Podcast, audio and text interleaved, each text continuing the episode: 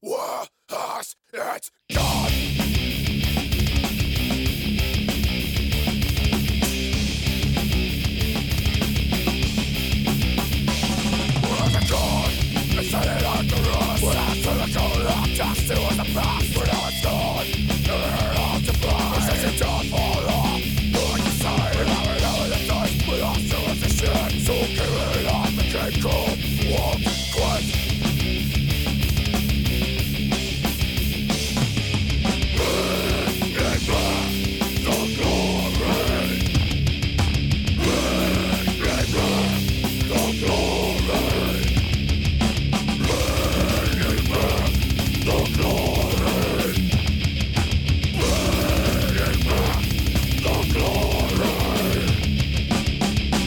Здравствуйте, дамы и господа, братья и сестры по несчастью, товарищи по оружию, мальчишки и девчонки, а также их родители. Рады приветствовать вас в очередном подкасте проекта Metal Life.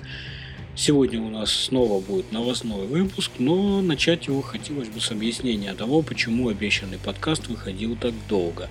Не знаю, будет ли это объяснение кому-то нужно и интересно, но отчасти будем считать это отмазкой перед самим собой. Причиной этой задержки послужила банальная загруженность на работе. Хотелось бы сослаться на причины технические, и в какой-то мере это было бы справедливо, ведь работаю я с техникой все-таки. Но если смотреть правде в глаза, то причины эти все же более повседневные и знакомые многим из вас. По крайней мере, мне так кажется. Также в конце новостной части будет небольшое обращение к нашей аудитории, а потому прошу дослушать до конца. Но давайте же узнаем, что принесли нам прошедшая пара недель. Э, Были поводы как для радости, так и не совсем. И начнем мы, пожалуй, именно с Вокалист Брюс Корбит, знакомый многим по творчеству Warbeast и участию в Rigor Mortis, умер 25 января от рака пищевода. Ему было 56 лет. Корбит начал бороться с раком в мае 2017 года. Он прошел несколько курсов радиационной и химиотерапии, после чего ему сделали операцию на пищеводе. Однако в начале 2018 года позитронная эмиссионная томография показала, что рак уже дал метастазы в его лимфатические узлы и перешел в терминальную стадию. Врачи давали вокалисту от двух месяцев до двух лет жизни, но сказали, что ему повезет, если он протянет год. Из-за разногласий со страховой компанией, которая не хотела согласовывать ему повторное обследование в больнице МД Андерсон в Хьюстоне, Брюс был вынужден повторно обследоваться в Далласе. Он возлагал большие надежды на курс экспериментальной иммунотерапии, который приносил хорошие результаты. Однако через неделю после того, как он подписал все бумаги для начала лечения, ему позвонили и сказали, что у него неподходящий тип опухоли. Счета на медицинские расходы, выставленные Брюсу за один только 2017 год, превысили 1 миллион долларов. В январе Корбет сообщил во время трансляции на Facebook Live, что находится в хосписе и ему 24 часа в сутки впрыскивают морфий. Все три альбома Warpist были записаны на лейбле House Core, который принадлежит фронтмену Пантера Филиппу Ансельмо. Филипп даже был, также был свидетелем на свадьбе Корбита и его жены Джины в 2000 Джим Данлоп, основатель компании Dunlop Manufacturing и чрезвычайно влиятельный дизайнер медиаторов, каподастров и других гитарных аксессуаров, умер в 80 в возрасте 82 лет. А Джим родился в Шотландии в 1936 году, после переехал в Канаду в поисках новых возможностей. Там он познакомился с девушкой по имени Бернис, его будущей женой и матерью его детей, и вдвоем они отправились в Калифорнию, чтобы жить в более теплом климате. К началу 60-х годов прошлого века он создал семью и работал машинистом, а затем инженером-механиком в окрестностях Сан-Франциско. В свободное время Джим всю жизнь интересовавшийся музыкой, создавал аксессуары для гитаристов. Со временем он превратил свое хобби в источник доходов, основав в 1965 году компанию Dunlop Manufacturing Inc. После того, как сделанные им вручную каподастры обрели вокальный успех, он принял решение, изменившее его жизнь – стать конструктором гитарных медиаторов. Его одержимость точностью привела его к созданию медиаторов, калибрующихся по их реальной толщине. Джим посвятил себя делу расширения возможностей, доступных гитаристам в то время, введя жесткий контроль за качеством и больш большее разнообразие толщин, чем раньше. Совместив э, советы музыкантов со своей интуицией инженера, он экспериментировал с различными формами и материалами, так чтобы музыканты нашли для себя подходящий медиатор и смогли извлечь из него максимум. Одним из его величайших триумфов, достигнутых в результате тех экспериментов, стал Tortex Pix, который до сих пор является медиатором номер один в мире. В 80-х компания вышла на рынок эффектов, собрав прорывную команду инженеров и договорившись о поставках комплектующих самого высшего качества. Были куплены такие популярные бренды, как Crybaby и MXR, и расширено их предложение, при этом сохранилась верность их наследию и обеспечивался уровень качества, который, которые были невозможны ранее. Работа с электроникой распахнула для компании новые двери и привела их к сотрудничеству с семьей Джимми Хендрикса и множеством артистов, таких как Эдди Ван Хален, Даррелл, Даймбек Эббот и Слэш – он стремился к тому, чтобы звучание лучших гитаристов мира было доступно любому музыканту во всем мире. И сегодня Dunlop Manufacturing – один из ведущих производителей педалей на планете. Довольно трудно будет найти гитариста, на которого бы не повлияли инновации Джима. Соболезнования в связи со смертью Данлопа выразили участники многих команд, среди которых Dream Theater, Pantera. Возрожденные немецкие хэви-металлисты Velvet Viper, вокалисткой которых является Юта Вайнхолд, подписали контракт с лейблом Массакра и выпустят новый альбом до конца текущего года. Группа войдет в студию в конце февраля, а в качестве продюсера выступит Томми Ньютон, в свое время работавший с Хэллоуин над их дилогией Keeper of the Seven Case – для грядущего альбома, у которого пока нет названия Юта и гитарист Хольгер Маркс сочинили 11 песен. Также на текущий год у Velvet Viper запланированы выступления на фестивалях Wacken Open Air и Headbangers Open Air. В состав Velvet Viper в свое время входило немало известных немецких музыкантов, среди которых гитаристы Петер Сигетти, Экс Варлок и Лола Фленк, впоследствии Твонс а также басист Ларс Ратс, впоследствии Металлиум. Однако возрожденные Velvet Viper включают двух музыкантов, которые играли ранее с Ютой в ее сольном проекте, гитариста Хольгера Маркса и басиста Фабиана Ранфта. Место барабанщика занял этот состав вы, выпустил в 2018 году первый альбом возрожденных Velvet Viper Spice Finem. Изначально Юта основала Velvet Viper после расколов Z Яга в 1990 году, и в тематическом плане ее новая группа продолжила исторически фэнтезийную концепцию предыдущей. После выпуска двух альбомов Velvet Viper прекратили свое существование, а Юта возобновила прерванную идею в середине 80-х сольную карьеру, выступая под именем Вайнхольд, Юта Вайнхольд Акустик Рэндалл и под собственным именем.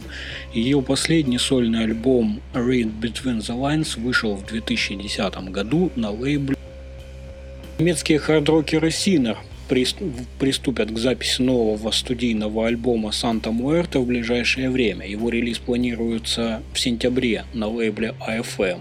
В записи диска примет участие вокалиста Георгия, Георгия Калеуори, которая выступала с Синер в прошлом году на концертах в Японии, Австралии и Германии. Ранее она сотрудничала с Мэттом Синером в проекте Rock Meets Classic и подпевала Фабио Леоне в его сайт-проекте Eternal Idol.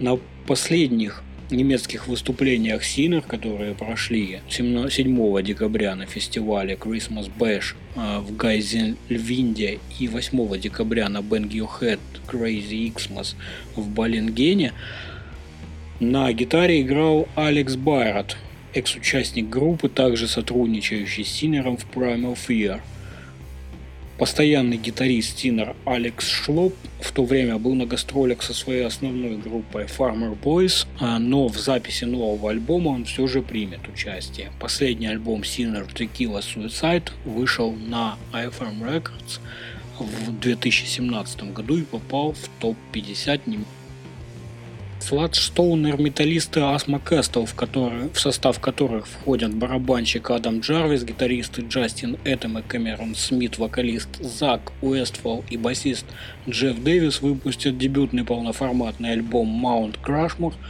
в марте на лейбле Hellmistress – Asthma Castle описывают свой стиль как увесистый металл. Он представляет собой уникальную смесь стоунер метал, хэви метал, прога и сладжа с большим количеством тяжелых рифов, влиянием Eater, Church of Misery, Mastodon, Lowrider, Dozer и Clutch. Полноформатник, носящий очень уместное название, содержит 6 треков общей длительностью 37 минут.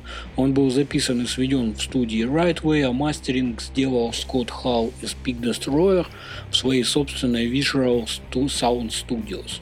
Обложку нарисовал Гэри Рональдсон из студии Bait Radius Design, на счету которой оформление работ на Palm Dead, э, Creator и других команд. Mount Crushmore будет доступен на CD, на виниле и в цифровом виде. В продажу поступят пластинки трех цветов. Золотой с черными пятнами в количестве 175 штук, черный с белыми пятнами в количестве 175 штук и триколор. Золотой и белый с черным в количестве 105. Как сообщает журнал Rolling Stone, Слэш, Сэмми Хаггар, Джо Сатриани, Чед Смит и Мик Флитвуд входят в число гостей, записавшихся на новом сольном альбоме экс-гитариста Eagles Дона Фелдера. А, пластинка носит название American Rock and Roll. Слэш сыграл в забавном треке, в котором история рока прослеживается от фестиваля Вудсток и Джими Хендрикса до Guns N' Roses наших дней. Хаггар же появляется в песне Rock You, в которой на гитаре играет Сатриани. Диск, который последует The Road to Forever 2012 года, увидит свет 5 апреля на лейбле BMG, с которым Фелдлер недавно подписал контракт. Дон присоединился к Eagles в 1974 году и оставался в группе до ее распада в 1980 -м. Он участвовал в воссоединении коллектива в 1994, но был исключен из него в 2001 после того, как якобы потребовал себе более значительную долю финансовых поступлений. Он подал в суд на своих бывших коллег за несправедливый разрыв и нарушение договора. Его откровенная автобиография Heaven and Hell My Life in the Eagles еще больше отдалила от остальных музыкантов. Американские хэви-металлисты Killing Machine возобновили работу над третьим альбомом, прерванную после смерти легендарного продюсера Криса Цандаридеса.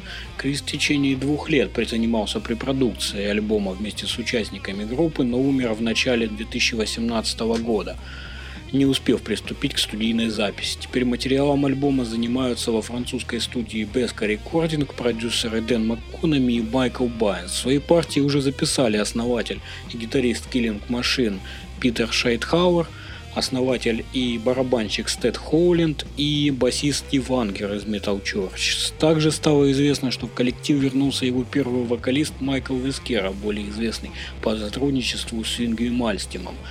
В настоящее время он записывает вокал в Нэшвилле. Новичком группы является гитарист Флориан Трук.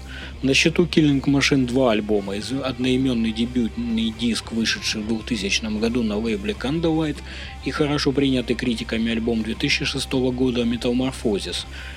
Шайтхауэр э, планировал вернуться с третьим альбомом еще в 2011 году, для чего собрал суперсостав с участием вокалиста Джеймса Ривера, басиста Йохан Майя, Йохена Мейера, вокалиста Хуана Гарсии, барабанщика Джона Детте, однако данный состав так и не оставил плодов своего.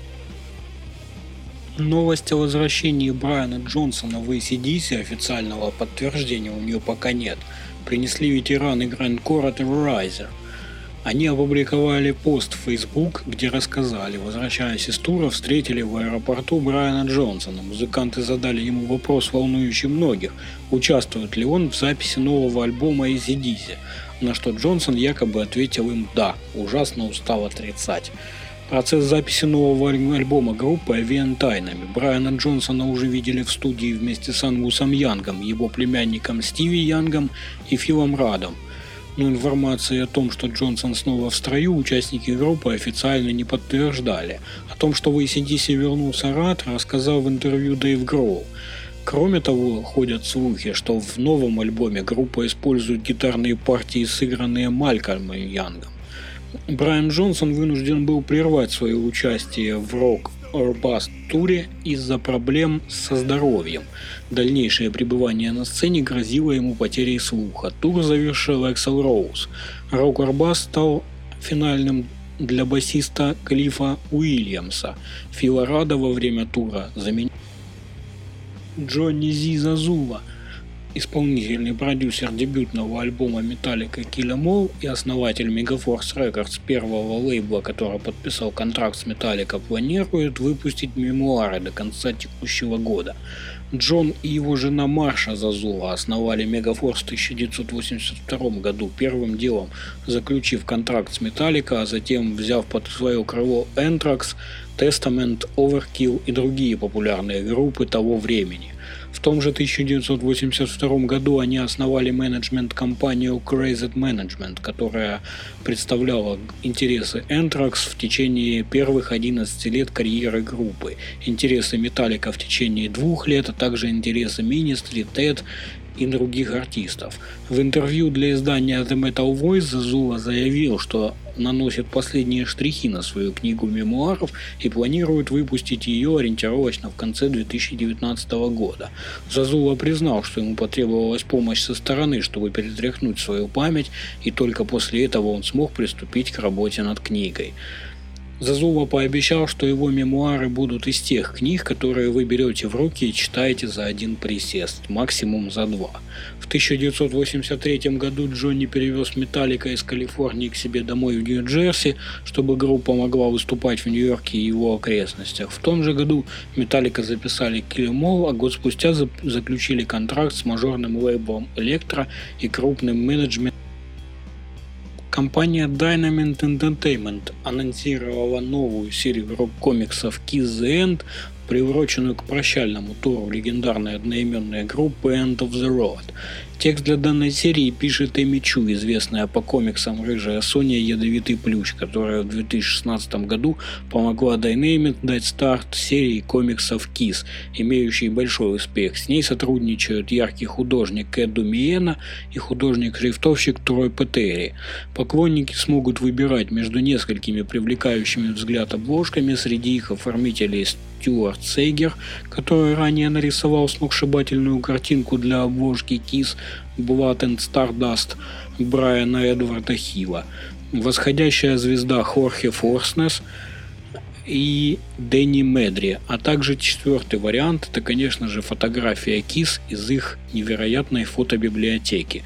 Первый выпуск Kiss The End увидит свет в апреле. Помимо бумажной версии он будет доступен в электронном формате на таких цифровых платформах, как Comixology, Kindle iBooks, Google Play, Dynamic Digital, Comics Plus и других. Первый Всемирный металлический конгресс пройдет 22-23 марта в зале Rich в Лондоне. Его участники будут обсуждать невероятный успех и масштаб тяжелой музыки на территории от ЮАР до Сингапура. В рамках мероприятия пройдут встречи экспертных групп, премьеры документальных фильмов и живые выступления, призванные подчеркнуть не имеющие аналогов влияние одной из главных статей британского культурного экспорта.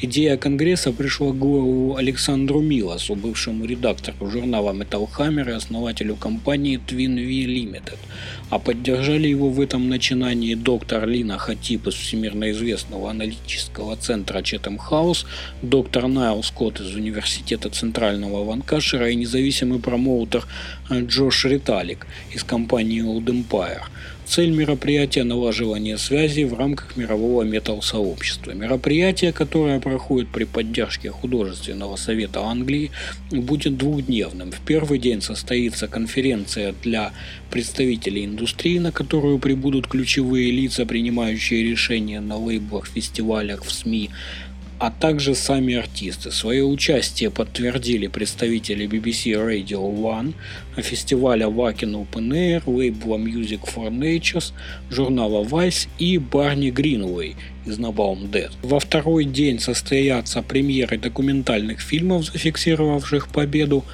металла над различными проблемами и живое выступление сингапурской группы Warm Road – одной из настоящих историй успеха металла в мире. Бывший фронтмен Pink Floyd Дэвид Гилмор объявил о том, что продаст с аукциона более 120 гитар из своей личной коллекции. В первую очередь с молотка уйдут различные модели Fender, использовавшиеся музыкантом экземпляры Telecaster, Stratocaster, Broadcaster и Esquire. Частности, на продажу будет выставлен черный Stratocaster 1969 года, на котором гитарист играл на альбомах Pink Floyd The Dark Side of the Moon, Wish You Here, Animals and the Wall. Ожидается, что за него будет выручено от 100 до 150 тысяч долларов. Вся выручка от продажи будет передана на благотворительность. Ожидаемые поступления от гитар начинаются от 300 долларов. Перед тем, как уйти с молотка, вся коллекция Гилмора будет выставлена на обозрение в помещениях аукциона Кристис на лондонской Кинг-стрит. Все желающие посмотреть на гитары легендарного музыканта смогут сделать это 20, с 27 по 31 марта.